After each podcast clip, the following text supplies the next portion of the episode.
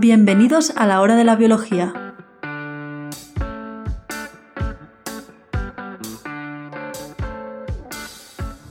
Buenas, bienvenidos al nuevo podcast La hora de la biología. En este podcast trataremos de comunicar de manera amena resultados científicos del campo de la biología. Pretendemos divulgar los últimos avances de la biología, pero también trataremos temas con cierta antigüedad siempre que nos parezcan interesantes. En un principio se trata de un podcast semanal, donde unos cuantos jóvenes investigadores nos reuniremos para comentar diferentes publicaciones científicas.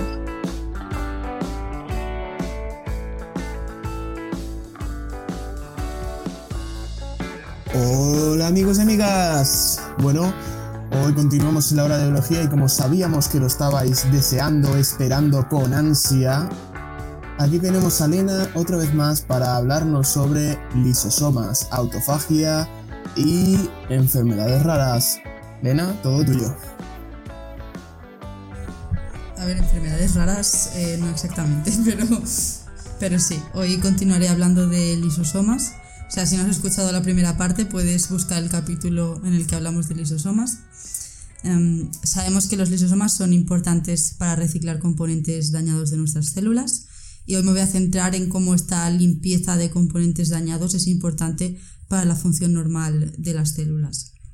O sea, el correcto funcionamiento de los lisosomas depende de la acción coordinada de las hidrolasas, que son enzimas, o sea, son proteínas encargadas de degradar estos componentes dañados, los cortan en trocitos hasta degradarlos en sus componentes más básicos.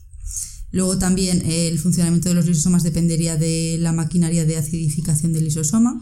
También sabemos que la acción de estas hidrolasas depende del pH de hecho, hay hidrolasas en el lisosoma que eh, son activas a un pH de 6, por ejemplo, y otras que son eh, activas a un pH de 5 o de 4. Y esto es importante porque en el proceso en el cual se reciclan estos componentes, el pH va incrementándose desde los autofagosomas eh, y va incrementando el pH poco a poco hasta que se junta con, con los lisosomas. Y, o sea, y las hidrolasas que tienen un pH eh, que sería ácido pero no tan ácido, serían las primeras en actuar y, y cortarían estos trocitos sea, de una manera más burda y luego estarían otras eh, hidrolasas para degradarlos en los componentes más básicos para hacer una degradación completa.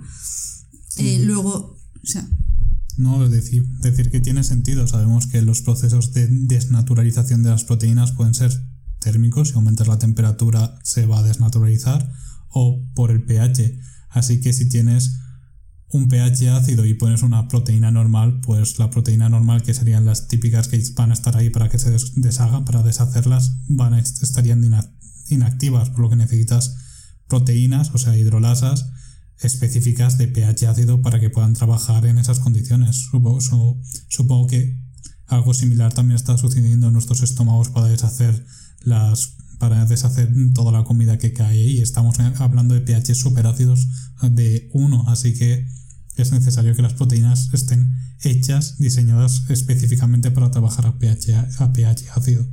Em, sí, pero en el caso del estómago, o sea, primero es como está eh, o sea, es diferente porque tienes el pH 1 y, o sea, en los lisosomas no llegas a tener un pH 1, tienes un pH de unos 4,5, de 5. Sí, o sea, en el estómago, en el estómago lo, lo, degradas y luego va continuando por el tubo digestivo en el que se van eh, poniendo enzimas o van cogiendo las células eh, X biomoléculas y las o sea, y las utilizan, o sea, pero es, o sea, sí es diferente. Ya, los, pero los siempre se ha conocido los lisosomas como la digestión celular y en este caso va a ser algo más específico, o sea, es más específico, vas a tener un proceso desde pHs normales a pH ácido del propio lisosoma.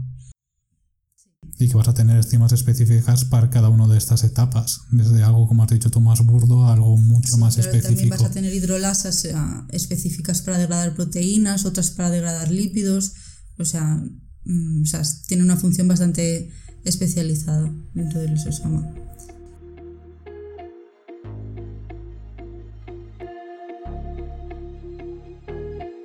Eh, luego también para la función del lisosoma es importante las proteínas de la membrana del lisosoma, eh, ya sea para el reconocimiento de este cargo, o sea, de eh, las proteínas o los orgánulos que van a ir a este proceso de autofagia y también para las, eh, la salida de las moléculas recicladas también es importante tener estos transportadores en, en la membrana del lisosoma.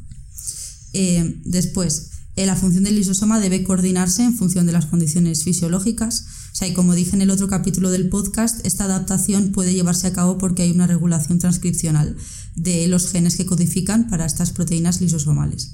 Es decir, la célula puede pedir bajo demanda que se produzcan más proteínas para hacer más lisosomas si fuese necesario. Y el principal regulador de la transcripción de estos genes es un factor transcripcional llamado TFEB, que también está implicado en la regulación del catabolismo de lípidos y en la regulación de la autofagia. Eh, de hecho, la sobreexpresión de TFEB eh, no solo aumenta el número de lisosomas o favorece la biogénesis de lisosomas, sino que también aumenta el número de autofagosomas y favorece la fusión del autofagosoma con el lisosoma. Eh, una pregunta, porque sé que para tejido adiposo otro master regulator es el PPARG gamma, o sea, sí. Pero creo, creo que si mal no recuerdo es perixosomas, pero tengo que verlo. No sé si también influye en, em, en este proceso, porque me, o sea, están diciendo que un master regulator es el LC o como se llame. TFEB. ¿Estás hablando del catabolismo de lípidos? Eh, sí, bueno, a ver, estoy hablando de un factor de transcripción que es el PPR gamma, eh, pero es de peroxisomas. O sea, es, el, eh, es un peroxisoma proliferator activated receptor gamma, pero mm, eh, un knockout de este, eh, de este factor de transcripción hace que no tengas tejido adiposo directamente. O sea, es muy llamativo. Vale, pues está relacionado con la síntesis de lípidos de alguna manera. Sí, probablemente, sí, sí. No, eh, me confundí peroxisomas con lisosomas, perdón.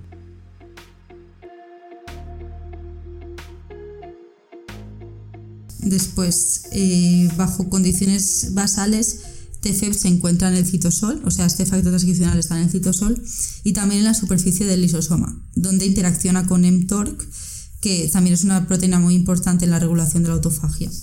Y cuando mTORC está inactivo, induce la translocación de TFEB al núcleo, donde eh, TFEB activa la expresión de estos genes relacionados con biogénesis de lisosomas y también con autofagia. Eh, la actividad de este factor transcripcional de TFEB estaría regulada por el nivel de nutrientes que tiene la célula. Durante la inanición, eh, TFEB está activando la autofagia. Sea, esto tiene sentido que cuando la célula no tiene nutrientes en el medio tenga que obtenerlos de otra forma y básicamente es eh, comiéndose a sí misma, o sea, reciclando partes de, esa célula. Y luego, o sea, también sabemos que una fuente muy buena de energía son las grasas. O sea, como he dicho antes, TFEB regula el catabolismo eh, de lípidos, es decir, la degradación de lípidos que son hidrolizadas, eh, hidrolizados en ácidos grasos y en glicerol. Y se ha visto que la restauración de la autofagia en ratones obesos eh, sugiere que sea, la mejora de la función lisosomal puede ser un buen tratamiento para la obesidad. Cuando induces eh, esta función lisosomal o esta biogénesis de lisosomas, también se induce el catabolismo de, lípidos, el catabolismo de grasas.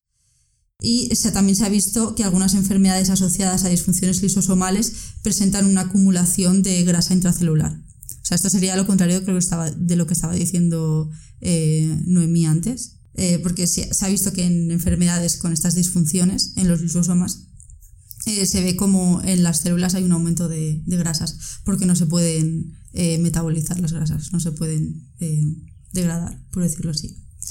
Pero bueno, otro comentario curioso es em, ya, ya sea por exceso de funcionalidad en el tejido adiposo como por defecto, la sintomatología es la misma. Es decir, por ejemplo, en ratones o en humanos verás que diabéticos tipo 2 que tienen eh, una respuesta súper inflamatoria en tejido adiposo y luego ya de la desencadenación de todo, em, digamos, el dysfunctional del metabolismo, eh, tienen, verás que beben mucha agua, eh, tienen esa obesidad. O sea, me resulta curioso que, que, los dos extremos que sean la falta de funcionalidad y el exceso en el, en el tejido adiposo, en el metabolismo, tengan el mismo efecto a nivel fenotípico y creo que también un poco a nivel celular.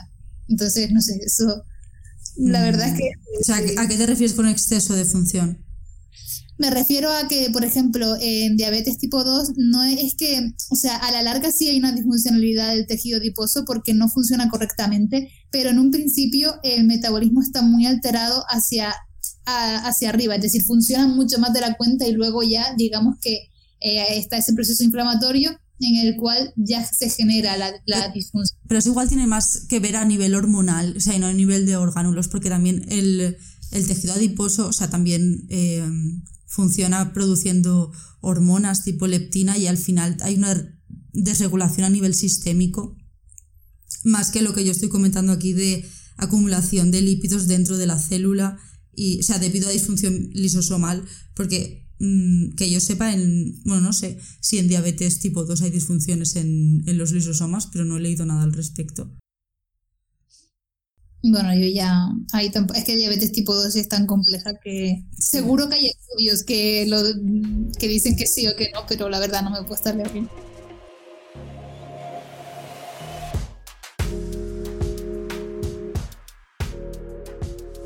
Eh, sí, en este sentido, o sea, la sobreexpresión de, de TFEB y entonces eh, la función eh, lisosomal correcta o la biogénesis de lisosomas sí que aumenta el catabolismo de lípidos y se ha visto que previene la obesidad y que TCEP induce un cambio metabólico que permite la obtención de energía a partir de las grasas eh, almacenadas. Y sea, después, si pasamos a hablar de enfermedades, eh, la disfunción lisosomal se ha asociado a algunas enfermedades humanas, o sea, además de con el proceso de envejecimiento, en el que se ve una acumulación de material intracelular. O sea, sabemos enfermedades asociadas con el envejecimiento en el que hay una acumulación de, de material dentro de las células. Y bueno, o sea, ahora que está más de moda lo de hacer ayuno para incrementar la autofagia, o sea, esto viene de que una forma probada de ralentizar el envejecimiento en muchos modelos animales es la restricción calórica. Y o sea, un factor determinante en esta restricción calórica es el aumento de, esta autofagia. O sea, por lo que sería importante tener unos buenos niveles de autofagia para evitar que se acumulen eh, depósitos de proteínas o de material intracelular para que todo funcione eh, correctamente y una manera de inducir esta autofagia es precisamente pues mediante ayuno. Aunque esto se ha visto en modelos animales y claro, en humanos también sería más eh, complejo, o sea, no se han hecho los suficientes estudios requeridos y tampoco puedes de esta manera regular la dieta eh, humana de esta manera tan estricta porque en animales de laboratorio pues les estás tú eh, dando o sea, la comida, por así decirlo, y también te cercioras de que no les falten vitaminas ni otros compuestos que son esenciales para, el funcionamiento correcto del organismo, porque, o sea, puede ser un poco peligroso eh, tú mismo por tu cuenta, eh, pues esto, producirte una restricción calórica o hacer un, ayuno. Y bueno, o sea, no recomiendo hacer esto, aunque bueno, en animales sí que se ha visto que la restricción calórica ayudaría a aumentar eh, los años de vida, pero en fin. Como iba diciendo, o sea, hay defectos genéticos en proteínas lisosomales que llevan a la acumulación de sustratos sin degradar. Estos desórdenes son las enfermedades de almacenamiento lisosomal. Como estos desórdenes genéticos llevan a una disfunción en los tejidos o, sea, cómo llevan a algunos síntomas, no está muy claro. O sea, es posible que el defecto en un único gen lleve a una disfunción generalizada del lisosoma, o sea, probablemente por la acumulación de sustratos, y sea esto lo que lleve a síntomas o a una disfunción en tejidos o en órganos. Eh, o sea, no voy a entrar a explicar enfermedades de almacenamiento lisosomal, porque hay más de 60 enfermedades caracterizadas. O sea, y en cada una hay un gen específico eh, afectado. O sea, son enfermedades eh, sea, monogénicas, que sería decir, esta enfermedad con tal nombre se debe a una mutación en este gen. O sea, y sería un poco rollo que esté explicando esto. En muchas enfermedades de almacenamiento lisosomal, el sistema nervioso está afectado. Diría que sobre la mitad o, incluso más de la mitad de estas enfermedades monogénicas que, he dicho eh, tienen afectado el sistema nervioso. Y esto puede servir para estudiar mecanismos que también pueden estar afectados en enfermedades eh, multifactoriales neurodegenerativas, como son el Parkinson, el Alzheimer o la enfermedad de Huntington. De hecho, en este tipo de enfermedades se caracterizan por la acumulación de proteínas agregadas, por ejemplo, la, juntictina en la enfermedad de Huntington o la alfa-nucleína en Parkinson. Y se ha observado en pacientes con Parkinson algunas mutaciones en genes asociados con enfermedades de almacenamiento lisosomal. Por ejemplo, en algunos pacientes se ha observado que son heterocigotos para un gen que codifica para una enfermedad lisosomal, es decir, tienen una copia del gen sin mutar y otra copia mutada, y esta misma copia mutada Em, si se presenta en homocigosis, es decir, el individuo tiene las dos copias afectadas, lleva una enfermedad lisosomal neurodegenerativa llamada enfermedad de Gaucher. Em, o sea, por lo que em, el estudio de, estas rutas lisosómicas y del funcionamiento de los lisosomas podría ser importante también para, estudiar enfermedades neurodegenerativas eh, que se presentan en, en la vejez. Eh, también se ha observado en otros pacientes otras mutaciones en genes relacionados con la acidificación del lisosoma o con la autofagia de mitocondrias. Esto en el caso de la enfermedad de Parkinson. O sea, la autofagia de, mitocondrias sea, tiene un nombre específico, sea mitofagia y sea, es bastante importante para regular el correcto funcionamiento de las mitocondrias. Después, en el caso del Alzheimer, también se han identificado pacientes eh, con, defectos lisosomales y autofágicos. Eh, o sea, por esto, algunas enfermedades del almacenamiento lisosomal pueden servir como modelos de otras enfermedades neurodegenerativas ya que presentan fenotipos más severos que se pueden ver desde edades tempranas. O sea, en el caso de enfermedades neurodegenerativas que observamos en la vejez, algunas mutaciones pueden predisponer, en este caso que tratamos el tema de la autofagia, eh, si la mutación es menos severa no afecta tan fuertemente la actividad de, la proteína, de esta proteína lisosomal, pero la acumulación de proteínas agregadas eh, puede ser lenta y por tanto la enfermedad presentarse más tarde. O sea, por no olvidar que en el caso de enfermedades neurodegenerativas eh, o sea, que se presentan en la vejez, pues hay más factores implicados, como por ejemplo el ambiente.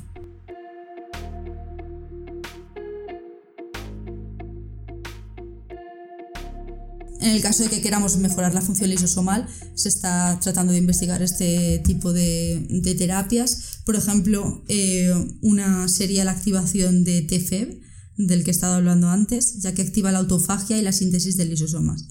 Eh, se han hecho aproximaciones sobre expresando TFEB en modelos de enfermedades de almacenamiento lisosomal y TFEB sí que lleva a la degradación de material acumulado en estas células y probablemente sería posible modular farmacológicamente TFEB, eh, por ejemplo, inhibiendo su fosforilación o aumentando su defosforilación, ya que esta modificación posttraduccional es lo que lleva a TFEB a mantenerse en el citoplasma y no traslocarse al núcleo. Eh, por lo que, o sea, aumentando su defosforilación o inhibiendo que se fosforile, eh, podrías conseguir que se trasloque al núcleo y que pueda transcribir eh, genes para activar autofagia. Y bueno, o sea, aún es pronto para saber si esta estrategia sería viable, pero se está investigando. Y o sea, me gustaría concluir diciendo que el rol fisiológico del lisosoma y su intervención en las enfermedades humanas no está perfectamente caracterizado. Se necesita mucha más investigación y como dije en el anterior capítulo, se conocen poco más de 100 proteínas que sean residentes del lisosoma, por lo que la caracterización de más proteínas y la función de estas proteínas individuales también será importante para hacernos una idea de los procesos controlados por el lisosoma y de la implicación del lisosoma en, en enfermedades, así como el desarrollo de nuevas terapias, probablemente.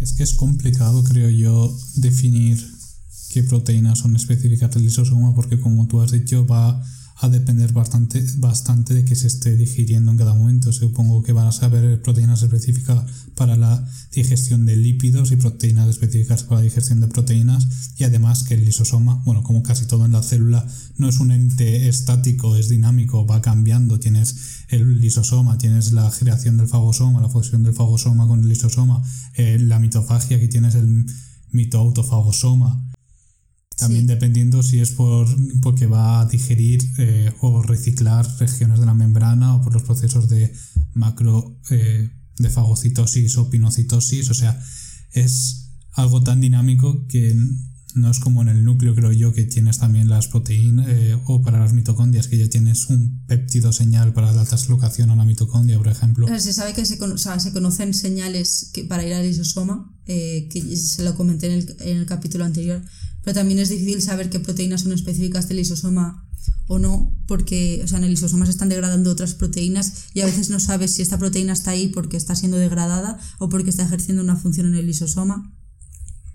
Y, o sea, que se conocen algunas señales para ir al lisosoma no significa que todas las proteínas que vayan al lisosoma utilicen esta misma señal, sino que pueden haber eh, muchas otras eh, señales. Y luego también igual es un poco complejo el hecho de de mm, separar eh, en la célula y que sean, o sea, que estén completamente separados para después caracterizar las proteínas eh, que contienen. Y luego también, o sea, otros métodos para saber qué proteínas están en el lisosoma serían mediante colocalización por microscopía y, o sea, realmente esto pues implica bastante faena, o bastante trabajo por parte del, del investigador y, y, claro, o sea, es difícil caracterizar las proteínas que están aquí. Mm. No, que como curiosidad, en la Genome Ontology, la, la parte de componentes celulares, una de las mm, categorías que han definido para decir qué proteínas se encuentran en el, lisosoma, en la función lisosomal, bueno, no en el lisosoma, son proteínas que funcionan, su pH óptimo es en pH, un pH ácido. Mi pregunta es, una vez como tú dices, has traspasado la barrera de, de que ya sabes que esa proteína es lisosomal, o sea, o, por lo menos en gran proporción eh, pertenece únicamente al lisosoma. Eh, ¿Cómo puedes ver el fenotipo? Porque lo único que se me ocurriría a mí es un knockout de esa proteína, pero claro, es tan esencial que probablemente el ratón no sobreviva o el modelo que esté utilizando no sobreviva. Entonces, ¿cómo puedes ver el fenotipo que causa esa proteína en concreto? A ver, o sea, muchas de estas eh, proteínas probablemente si haces un knockout eh, o, sea, desde, o sea, desde cero, desde el principio de la vida del organismo, vaya a ser letal, pero igual se puede hacer un knockout condicional o incluso se pueden hacer knockdowns.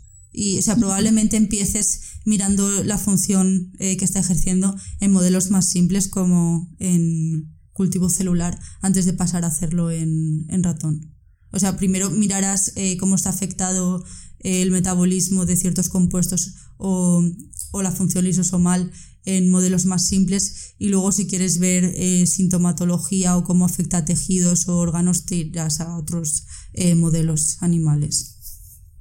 Y ya pregunta, pregunta que no tienes por qué saber, pero ya te lo hago por curiosidad. O sea, a ver, yo así a priori, si me dicen ya qué modelo utilizar, haría a lo mejor un Crelox. O sea, como por lo que estamos hablando. Entonces, ¿qué proteína CRE se utilizaría para lisosomas? A ver, para lisosomas en específico no, pero podrías mirar eh, en X órgano que te interese. Por ejemplo, en enfermedades eh, lisosomales eh, o sea, muchas afectan al hígado porque, claro, o sea, la degradación de compuestos en el hígado es muy importante. Luego otras también ah, al sistema nervioso, como he dicho. Por ejemplo, puedes poner CRE bajo un promotor que sea específico de patocitos y ver cómo está afectando la mutación, en, o sea, la mutación o el knockout o el knock, eh, sí, eh, el knockout en, en estas, en, en este tipo de células, en los hepatocitos y en la formación de del hígado o en, o sea, en, la función del hígado en sí. Ya también puedes hacer condicionales combinatorios, etcétera. Eso ya. Pero bueno, pues sí, muchas gracias. No, yo lo que, lo que iba a decir es que además como mucha, la mayoría de estas proteínas eran enzimas, mucha, la mayoría de enzimas se pueden simplemente hacer in silico, se pueden estimular a ver su centro activo, qué es lo que hace y todo eso, y puedes averiguar mucho de ella simplemente sin tener que tocar eh, una célula, que a Pablo le gusta mucho.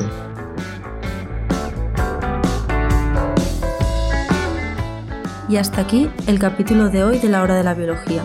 Muchas gracias por escucharnos. Nos despedimos no sin antes decir que puedes suscribirte, es totalmente gratuito y si tienes alguna duda o sugerencia, puedes dejarnos un comentario o si lo prefieres, puedes enviarnos un correo electrónico a la hora de la biología. Os recordamos que el nombre de los artículos comentados los puedes encontrar en la descripción del capítulo.